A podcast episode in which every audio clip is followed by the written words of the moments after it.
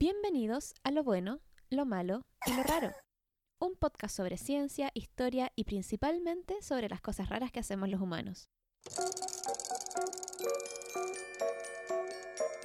El 2020 ha sido probablemente el año más extraño desde que nacimos los millennials. Yo todavía no me acostumbro a ver todos con mascarillas y aún me parece una película de ciencia ficción. Aunque este virus en específico es nuevo, las epidemias no lo son, y una de las más importantes en la historia de la era antropocéntrica fue la llamada plaga o muerte negra, una enfermedad tan mortal que cambió para siempre la historia, la política, el arte y la cultura. Aquí comienza el capítulo La peste negra.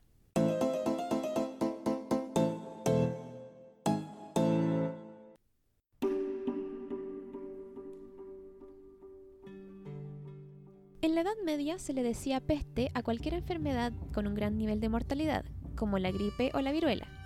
Y en 1347 comenzó una de las pestes más devastadoras en la historia de la humanidad, la peste negra.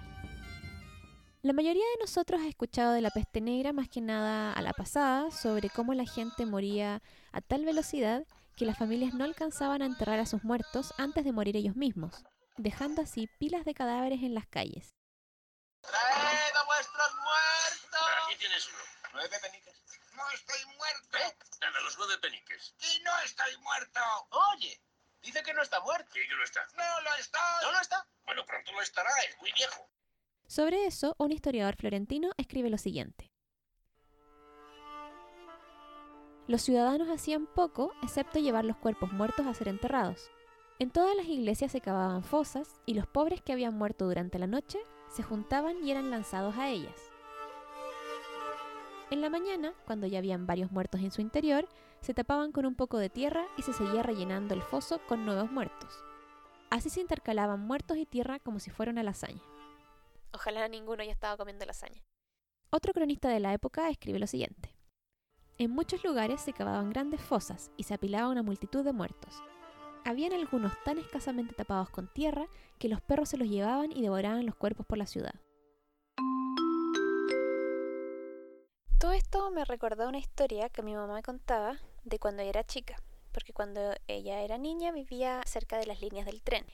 Pero antes no había tanta seguridad y la gente cruzaba la línea por cualquier parte. Y a veces eso traía consecuencias y la gente moría. Así que un par de veces cuando ella era chica eh, llegaron perros con dedos o partes humanas de personas que se habían muerto en la línea del tren. ¿Es una historia importante? Un poco. ¿Tiene algo que ver con esto? No. Pero si hay algo que aprender de todo esto es que no crucen la línea del tren por donde no se debe y entierran a esos muertos con la suficiente cantidad de tierra encima. Todo esto suena terrible, así que me imagino que quieren saber más.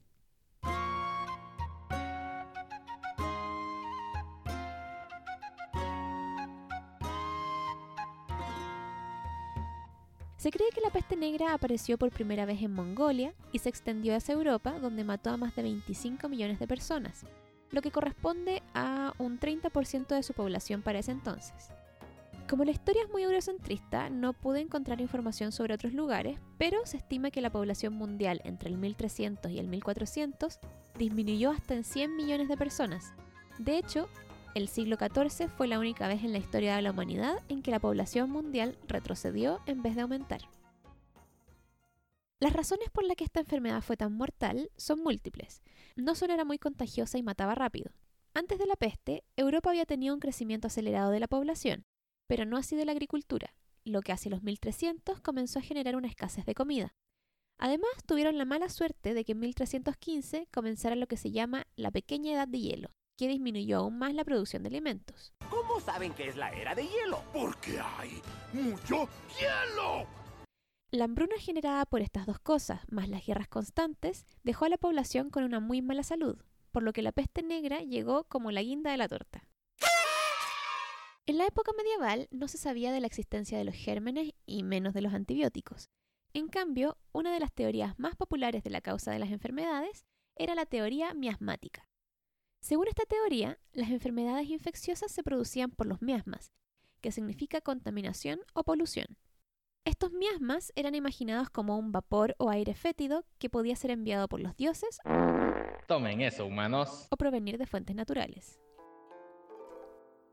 El primero en hablar sobre los miasmas fue Hipócrates en su libro Sobre los vientos, donde los describía como un mal aire asociado a cataclismos naturales como terremotos, inundaciones y eclipses, que eran capaces de transformar las condiciones atmosféricas haciendo que las partículas buenas del aire se volvieran malignas. En China también se creía algo similar a los miasmas, solo que aquí la causa de estos era el calor, la humedad y el aire muerto. Esto último era causado, según ellos, por los desechos de los insectos al mezclarse con neblina y agua en los bosques. Durante la época medieval se creía que la putrefacción de los cuerpos o de la vegetación era la causa de los miasmas. Pero el origen específico de la peste negra fue para algunos la conjunción planetaria ocurrida en 1345, que supuestamente habría cambiado la calidad del aire. Para los religiosos, en cambio, esto podía ser un castigo divino, o en el mejor de los casos, algo llamado martirio y misericordia, que le aseguraba un lugar en el cielo a aquellos que morían de la enfermedad. Y para otros, que si vivieran actualmente probablemente serían fanáticos de Bolsonaro o de Trump, todo era culpa de los judíos. ¡Qué tontería, eh! Actualmente se sabe que la peste es una zoonosis, es decir, una enfermedad que se encuentra principalmente en animales, y es producida por una bacteria que se llama Yersinia pestis, que se transmite al humano a través de las pulgas de las ratas comunes infectadas. La manera en que esto sucede es que cuando una pulga pica a una rata con la peste, le chupa la sangre infectada, obviamente, y así la bacteria entra al cuerpo de la pulga y se reproduce en su interior la bacteria se reproduce tanto que rellena por completo el cuerpo de la pulga, taponeando su garganta. ¿Las pulgas tienen garganta? Bueno, su cuellito de pulga. Luego, cuando la pulga intenta comer, no puede succionar nada, ya que está repleta de bacterias, y termina por regurgitar el contenido de su estómago en la siguiente rata, o en este caso, humano. Después de un tiempo, la pulga termina muriendo de hambre y sed al no poder alimentarse. Me muero pero no sientan pena por la pulga porque el destino de los humanos infectados es bastante peor. Los síntomas clásicos de esta enfermedad son descritos por Giovanni Boccaccio, el autor del Decamerón, que comienza su obra así. Los síntomas no eran los mismos que en el este, donde un chorro de sangre de nariz era el signo inevitable de la muerte. En cambio aquí comenzaba con ciertas inflamaciones en la ingle o bajo las axilas, que crecían más o menos del porte de una manzana pequeña o un huevo, y se les llamaba vulgarmente tumores. En un corto periodo de tiempo, los tumores se esparcen en el resto del cuerpo. Pronto estos síntomas cambian y aparecen manchas negras y púrpuras en los brazos, muslos u otras partes del cuerpo. A veces son unas pocas manchas grandes y otras muchas pequeñas. Estas manchas son el signo certero de la muerte, siempre y cuando el tumor original se mantenga. La peste negra tiene dos formas de la enfermedad, la descrita en el Decamerón, que es la peste bubónica, y otra que es la peste neumónica. Bueno, y en realidad hay una tercera que se llama peste septicémica, pero es poco común y a nadie le importa. No me importa, no me importa. La peste bubónica es la más frecuente. En este caso, la bacteria entra al cuerpo por la picadura de una pulga y se desplaza por el sistema linfático hasta el ganglio más cercano, donde comienza a multiplicarse. Los ganglios linfáticos son unos saquitos rodeados de tejido elástico que se encuentran principalmente en el cuello, axilas, ingles y abdomen. Esto puede durar entre 1 o 7 días. Luego comienzan síntomas similares a los de cualquier gripe. Fiebre, escalofríos, dolor de cabeza, dolores generalizados, debilidad, náusea y vómitos. Al mismo tiempo, la bacteria se ha ido multiplicando dentro del ganglio, que se inflama cada vez más, poniéndose tenso y doloroso, llegando a ser del porte de un huevo. A este ganglio inflamado se le llama bubón, y es por eso que esta forma de la enfermedad se llama peste bubónica. En fases avanzadas de la enfermedad, los ganglios linfáticos inflamados pueden reventar y convertirse en llagas abiertas supurantes que también pueden transmitir la enfermedad. Sin tratamiento, esta mata entre un 40 a un 60% de los infectados. La otra forma de la peste es la neumónica o pulmonar, que no es tan llamativa como la bubónica, pero lo que no tiene de extravagante lo tiene de agresiva, ya que puede provocar la muerte en las primeras 24 horas desde que aparecen los síntomas ¡Qué fuerte! Y estos síntomas pueden ser tos con sangre y ahogos. Además de las pulgas, esta forma de la enfermedad se puede transmitir entre personas a través de gotitas respiratorias, como el coronavirus. Sin tratamiento, esta versión de la enfermedad tiene cerca de un 100% de mortalidad. Fuerte. Y con tratamiento puede bajar hasta un 30% o incluso menos. Además, la peste bubónica puede transformarse en peste neumónica, así que tener esta versión no era mucho mejor.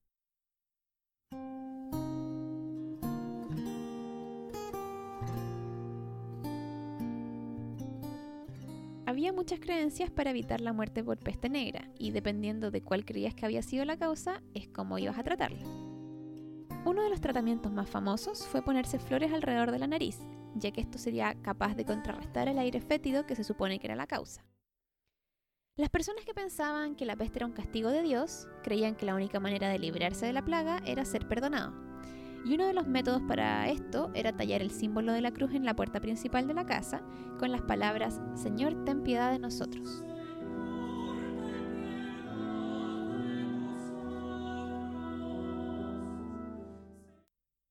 Pero había otro grupo de personas llamados los flagelantes. Ellos creían que para ser perdonados tenían que cumplir penitencia, así que viajaban en procesiones, descalzos y con la cabeza cubierta de ceniza, hacían votos de abstenerse de todo placer físico y soportaban torturas y flagelaciones por 33 días, en memoria de los 33 años de la vida de Jesucristo. La iglesia estaba en contra de esta práctica y, paradójicamente, los flagelantes que trataban de evitar la plaga con sus penitencias fueron luego culpados de provocarla por hacer enojar a Dios. Como ya saben, otro grupo que los cristianos culpaban de la peste eran los judíos. ¿Cómo? No sé, pero era todo su culpa. Estoy aprendiendo de los judíos. ¿Usted sabía que pueden leer mentes? Y cuando duermen se cuelgan del techo como murciélagos. Total, los judíos ya habían sido culpados de un montón de cosas a lo largo de la historia, desde comer bebés, cometer asesinatos rituales, haber matado a Jesús, envenenar los pozos y conspirar para terminar con el cristianismo en el mundo. Así que agregar una cosa más a la lista se les hizo fácil. A veces se da la explicación de que los cristianos notaron que los judíos se enfermaban menos y que esto sería porque ellos eran más limpios que el resto de los europeos. Pero la verdad es que los judíos se enfermaban igual que el resto. Habrán escuchado antes que en la época medieval la gente arrojaba sus desechos por la ventana, casi ni se bañaban, y una persona podía pasar toda su vida sin lavar sus manos. Pero todo esto son mitos. La mayoría de las personas se lavaban las manos antes de comer y después de ir al baño, y muchos se bañaban diariamente, en especial si trabajaban en el campo o haciendo esfuerzo físico. No tenían ducha ni tina, pero sí se bañaban con un tarro de agua y paños. Además, en este caso específico, lavarse las manos o bañarse seguido no impediría contagiarse de la peste, ya que dependía más si había ratas infectadas en tu ciudad. Sea cual sea la razón, se le echó la culpa a los judíos, por lo que hubieron varios grupos que los asesinaban, los quemaron en la hoguera o los exiliaron. Y así fue que para 1351 los cristianos habían exterminado cerca de 200 comunidades judías. Por el lado más racional, algunas ciudades implementaron medidas como las que se han usado para la pandemia del coronavirus. Por ejemplo, a nadie se le permitía visitar zonas infectadas por la peste y si algún ciudadano lo hacía, no podía regresar a la ciudad. Hubo grupos de personas, obviamente los más ricos, que se reunieron en grupos y se fueron a vivir lejos de la ciudad. Lo que sí no se les permitía la comunicación oral, porque estaba la creencia de que solamente con hablar se transmitía la enfermedad. El problema para esta gente es que irse al campo no ayudaba en nada, porque en el campo hay más ratas que en la ciudad. Otra cosa que se recomendaba para prevenir la enfermedad era una buena dieta, descanso y reubicación a un ambiente no infectado para que el individuo pudiera tener acceso a aire limpio. Estas medidas ayudaron, pero no por las razones que los médicos creían. En realidad funcionaba debido a que se recomendaba alejarse de los lugares que estaban infectados. Sin embargo, esto también ayudó a extender la infección a nuevas áreas que antes no tenían la enfermedad. ¿Por qué no puedo hacer nada bien? Un remedio popular para cualquier cosa en la época medieval era el sangrado, que generalmente se hacía con sanguijuelas. Pero los menos pudientes simplemente se cortaban con un cuchillo y dejaban escurrir la sangre en un bowl. Esto obviamente no mejoraba la enfermedad y de hecho podía traer infecciones, porque a esta altura ya todos sabemos que ni ese brazo ni ese cuchillo estaban limpios. Los más adinerados podían moler esmeraldas y beberlas en un vaso de agua. ¡Qué elegancia la de Francia! Claramente este remedio era inalcanzable para muchos, así que para el resto estaba lo siguiente. Abrir el bubón y escurrir el pus de su interior. Luego se aplicaba directamente en la herida una mezcla de resinas, raíces de flores y excremento humano. Se envolvía todo con una tela y se dejaba macerar hasta que la persona mejorara o probablemente muriera de septicemia. Pero uno de los remedios más populares y de mis favoritos era depilar una gallina y amarrarla contra el bubón o ganglio inflamado. Y a medida que la gallina se iba enfermando, se lavaba y se volvía a amarrar hasta que la gallina muriera o la persona se mejorara. O la persona muriera, que es lo más probable. Sorprendentemente este remedio no era efectivo. ¡Wow! No puedo creerlo. No me lo esperaba. ¡Qué impactante noticia! ¡Ay, Dios mío! ¿Por qué no me preparaste para esto? Pero además cumplía el propósito opuesto, ya que si la gallina sobrevivía, la dejaban libre para juntarse con sus amigas gallinas llevando la enfermedad y parásitos, esparciendo aún más la plaga.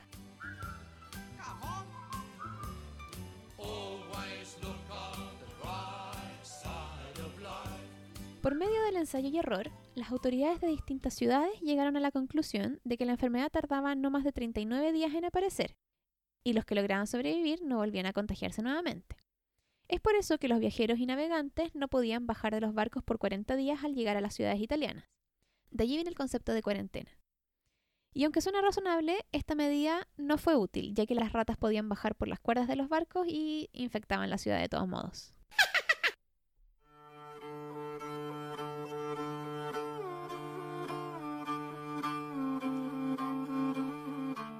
Se dice que esta enfermedad apareció en Asia y era común en los roedores salvajes. Y se transmitía a los humanos cuando estos los cazaban y usaban sus pieles como vestimenta. Y así fue que las pulgas pasaron a las ratas domésticas. No digo que estas ratas sean mascotas, sino que ratas que vivían cerca de los humanos. La teoría más aceptada de cómo la peste fue moviéndose por el continente hasta llegar a Europa se remonta a un asedio mongol en Kafa. Kafa fue una colonia italiana durante la Edad Media en lo que ahora es Ucrania.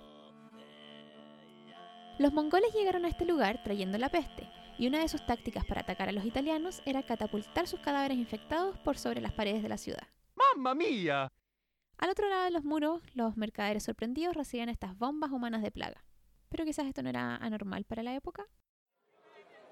Ostras, ostras, almejas, lleve sus almejas frescas. ¡Ah! Malditos mongoles, casi me pegan en la cabeza con eso. Ash, ahora tengo que limpiar este desastre. Luego, estos mercaderes infectados habrían zarpado Europa y recordemos que llevaban ratas en sus barcos. No podemos olvidar las ratas. Y de hecho, a veces los barcos llegaban a la costa con nadie de la tripulación vivo, solo ratas. Así que aunque la gente estuviera muerta, la enfermedad se esparcía igual. Fue así como a través de las rutas comerciales se propagó la peste partiendo por las ciudades costeras. Aunque no son de la época medieval, no puedo dejar pasar la oportunidad de hablar sobre los doctores de la peste. Durante esta gran epidemia del siglo XIV, las personas que cuidaban a los enfermos de peste negra eran doctores comunes, religiosos o los familiares. Pero a medida que la epidemia avanzaba, estos iban muriendo o simplemente escapando. Incluso los familiares abandonaban a sus hijos, hermanos y esposos por el miedo de contraer la enfermedad. Así que las ciudades se vieron obligadas a encontrar médicos específicamente para cuidar a los enfermos de la peste. Después de esta epidemia, siguieron habiendo brotes de la peste casi todos los años, y fue para el siglo XVII, es decir, los años 1600, que aparecieron los famosos trajes con cara de pájaro. En esta época aún se creía en la teoría de los miasmas, pero ahora los doctores estaban más preocupados por contraer la enfermedad de los enfermos que del aire. Todavía no tenían idea que eran las pulgas. El traje consistía en un abrigo encerado para hacerlo impermeable, un sombrero y una máscara de cuero con lentes de cristal. La máscara además tenía un pico como de pájaro dentro del cual se ponía generalmente paja, que servía como un filtro, hierbas aromáticas y especias, que podían ser menta, rosas, clavo de olor, mirra y otras cosas olorosas. Todo esto, obviamente, para combatir la pestilencia o miasma. El último accesorio del traje era un bastón, que cumplía dos propósitos. El primero era mover al paciente sin acercarse y el segundo, golpearlo si es que el paciente pedía ser flagelado. Con todo lo que les he dicho, puedo llegar a la conclusión de que antes del descubrimiento de los antibióticos, los humanos tuvimos cero buenas ideas para curar la peste. Cero.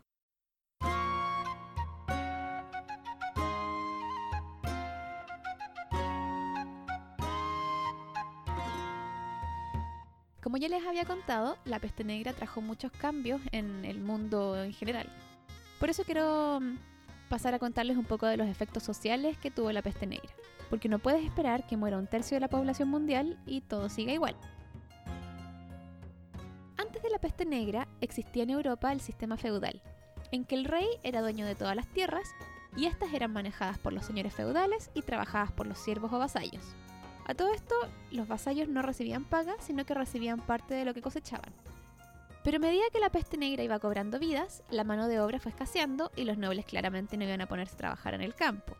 Así que los trabajadores que quedaban vivos eran muy requeridos y por lo tanto pudieron negociar mejores condiciones de trabajo, como por ejemplo que les pagaran. ¡Oh, qué moderno! Gracias a esto, la gente de clase baja logró mejorar su calidad de vida e incluso comprar ropa y objetos de lujo, Todo lo que es Gucci, Versace, Dolce Gabbana. Es mi estilo, es mi estilo. cosa que no le gustó a la clase alta. Algo así como cuando ahora los cuicos se quejan de que los pobres compran televisores de plasma. La moda de los nobles comenzó a cambiar, volviéndose cada vez más extravagante, para distanciarse de los New Rich. Pero comprarse cosas cada vez más caras y locas no fue lo único que hicieron. Todos sabemos que para la elite todo tiempo pasado fue mejor, y les encanta mantener sistemas antiguos con los que ya saben que pueden mantener su estatus. ¿Se nota mucho que estoy hablando de la Constitución? Apruebo Convención Constitucional. Entonces los nobles quisieron volver al sistema anterior en los que no le pagaban a los trabajadores y podían tratarlos como esclavos. Pero estos no estaban dispuestos a aceptarlos y volver a su vida anterior donde los trataban como basura. Así que respondieron con múltiples revueltas hasta que lograron terminar con el sistema feudal.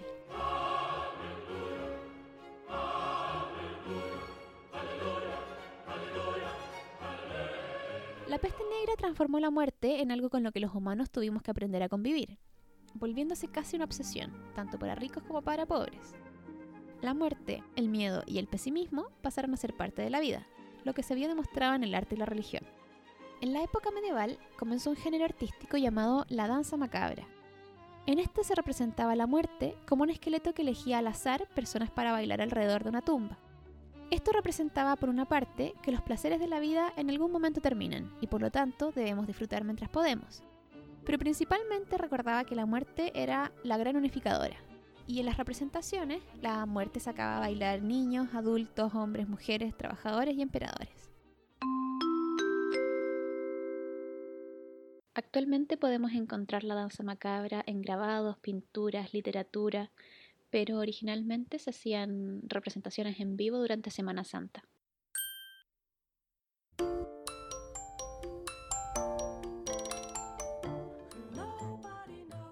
La falta de éxito de los médicos para curar la peste, además del hecho de que estos morían a un ritmo incluso mayor que el resto de la gente, hizo que comenzaran a cuestionarse si su manera de entender la medicina era correcta. Spoiler alert, no lo era. Por lo que el estudio de la medicina dejó de lado algunos viejos conceptos y se centró en investigar y observar más atentamente, lo que por ejemplo llevó a que se permitieran las autopsias, que antes estaban prohibidas. Lo mismo pasó con la religión. Los monjes y curas morían de igual manera que los feligreses, y los amuletos, rezos y consejos dados por los párrocos no hacían nada por detener la enfermedad, lo que hizo que bajara la confianza en la autoridad de la iglesia. Las mujeres como grupo también se vieron beneficiadas. Antes de la peste, las mujeres, aunque podían trabajar, no tenían control sobre su propia vida. Eran propiedad de su padre, quien a su vez era controlado por el señor feudal. Y este señor feudal, por ejemplo, decidía con quién se casaría, y una vez casada era propiedad del marido. Pero con tanta gente muriendo de peste, a veces no quedaban hombres a quien pertenecer, y esto permitió que ellas mismas pudieran ser dueñas de tierras, manejar negocios y elegir a su pareja.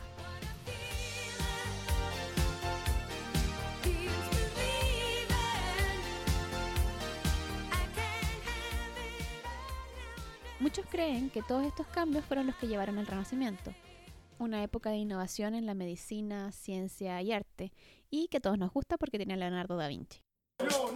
Da Vinci, genio, maravilloso.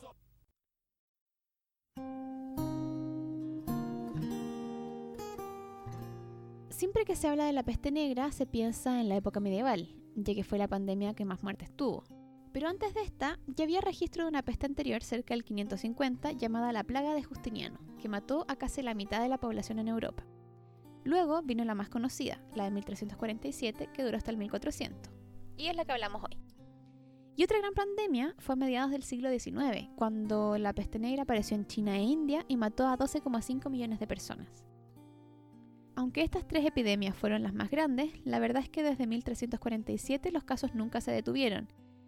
Cada cierto tiempo se veían rebrotes de la enfermedad y recién en 1960 se dejó de considerar activa, cuando se logró disminuir los contagios a 200 por año. Actualmente hay lugares donde la peste negra es endémica, es decir, se mantiene con casos recurrentes todos los años.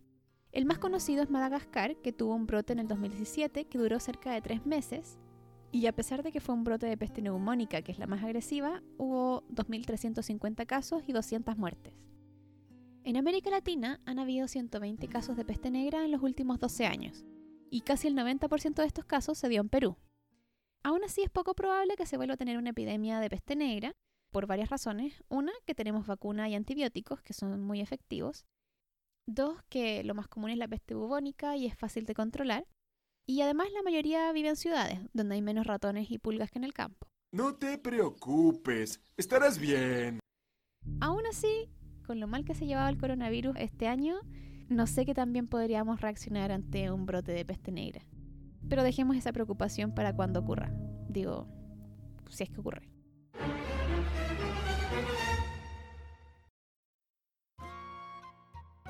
Muchas gracias por acompañarme el día de hoy. Hasta acá llega el capítulo. Como siempre, quiero agradecer a Adriana y Osamu que me ayudan a hacer las voces. Y para el resto, si es que llegaron hasta acá, muchas gracias por escuchar y nos vemos en el próximo capítulo. Y recuerden, no crucen la línea del tren por donde no se debe y entierran a esos muertos con la suficiente cantidad de tierra encima.